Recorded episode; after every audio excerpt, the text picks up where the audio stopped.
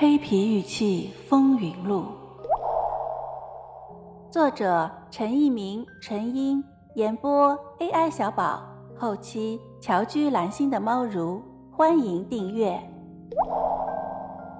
第二十九章：黑皮玉器的真伪鉴定。第一回，黑皮玉器的故事有没有结果？事情的关键在于黑皮玉器的真伪。那么，除了科学发掘黑皮玉器之外，从眼学的角度，又如何判定黑皮玉器的真伪呢？我们前面一直要揭晓的黑皮的组成和形成机理又是怎样的呢？关于黑皮的形成，曾经有过各种各样的说法。究竟有没有黑皮玉器的存在呢？上个世纪的八十年代开始出现在收藏市场上的黑皮玉器，在前一中、韩连国先生的红山古玉、笔者的红山玉器的收藏和鉴赏，以及百越先生的玉海石珍等书出版以后，收藏界和文博界对黑皮玉器的认识依然存在不少分歧。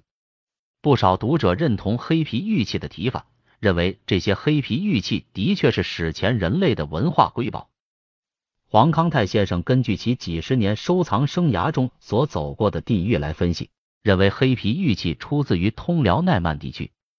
百越先生对黑皮玉器的收藏品做了进一步的研究，他正尝试把黑皮玉器中的 C 字龙进行分期研究，以摸清 C 字龙的演变轨迹。张一平先生从自己收藏的数量众多的黑皮玉器中，读出了史前文明的信息。上海博物馆系统的一位专家在对黑皮驼形珠的皮壳由黑变白，再由白变黑的观察之后，提出了这样的观点：黑皮玉器的黑色不是受沁的结果，而是古人崇尚黑色而在当时就用某种方法染上去的。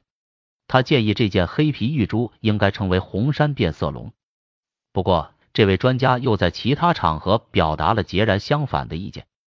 上海的玉器收藏大家胡正文先生在研究黑皮玉器后，确信这是真正的史前文物。他提出了一个十分独特的见解：这些黑皮玉器是玉石俱焚的结果。也就是说，在巫教盛行的红山文化时期，当在某种宗教仪式进行后，这些作为替身的玉器被火焚烧，从而掩埋。这个见解与红山玉器的收藏和鉴赏一书中的观点不谋而合。同时，对于书下书印征中的“火炎昆冈，玉石俱焚”这句著名的成语，应当有新的解释。也许这是原始社会部落在进行重大活动，比如战争、选举部落首领等活动时，必须举行的一种重要的宗教仪式。这种仪式就是把作为替身或者祭祀法器的玉器用火焚烧，也就是所谓的玉石俱焚。因此，也为我们留下了史前人类文化的瑰宝。而书夏书印征记载的年代正是余姚时代，相当于新石器时代。那时发生的玉石俱焚的事情，在后世被引申为其他的含义了。我们还要告诉读者的是，大英博物馆的陈列中也有黑皮玉器的身影，那的说明是原始雕刻。我们还和通辽市文物商店的王明佳先生做过交流。他在实际工作中就收到过一些黑皮玉器。巴黎右旗博物馆曾经在那日斯台征集了几件出土的黑皮玉器，而相关方面的人士明确告知我们，曾经正是在有关遗址中科学发掘了一件黑皮玉器。因是孤证，且和民间的黑皮玉器还存在不同，所以还不能展开相关的研究和发布。所以说，黑皮玉器的存在是客观的，这一点。已经获得不少收藏者和研究者的认同。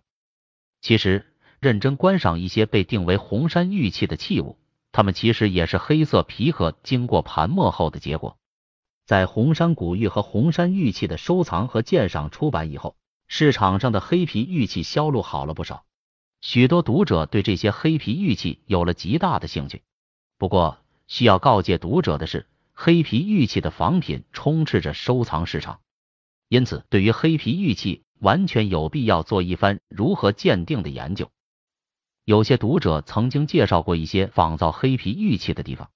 韩连国钱义忠和陈义民先生曾经也走访了不少城市，在锦州、在阜新、在蚌埠，他们走访了一些作坊，也手把手的请教了一些老师傅。更是认真的观赏了一些制作十分精美的仿品。他们发现，绝大多数地方早期都没有黑皮玉器的仿品，而有的所谓黑皮玉器的仿品，其表面的黑皮和他们所介绍的真正的黑皮玉器的表皮完全是两码事。只要看过并亲手把玩过真正的黑皮玉器，就能比较容易区分黑皮玉器的真伪。所以，关键是读者要看过真正的黑皮玉器，才不至于被一些粗劣的仿品所迷惑。听友你好，本节就到这里了，喜欢请订阅哦，下节更精彩。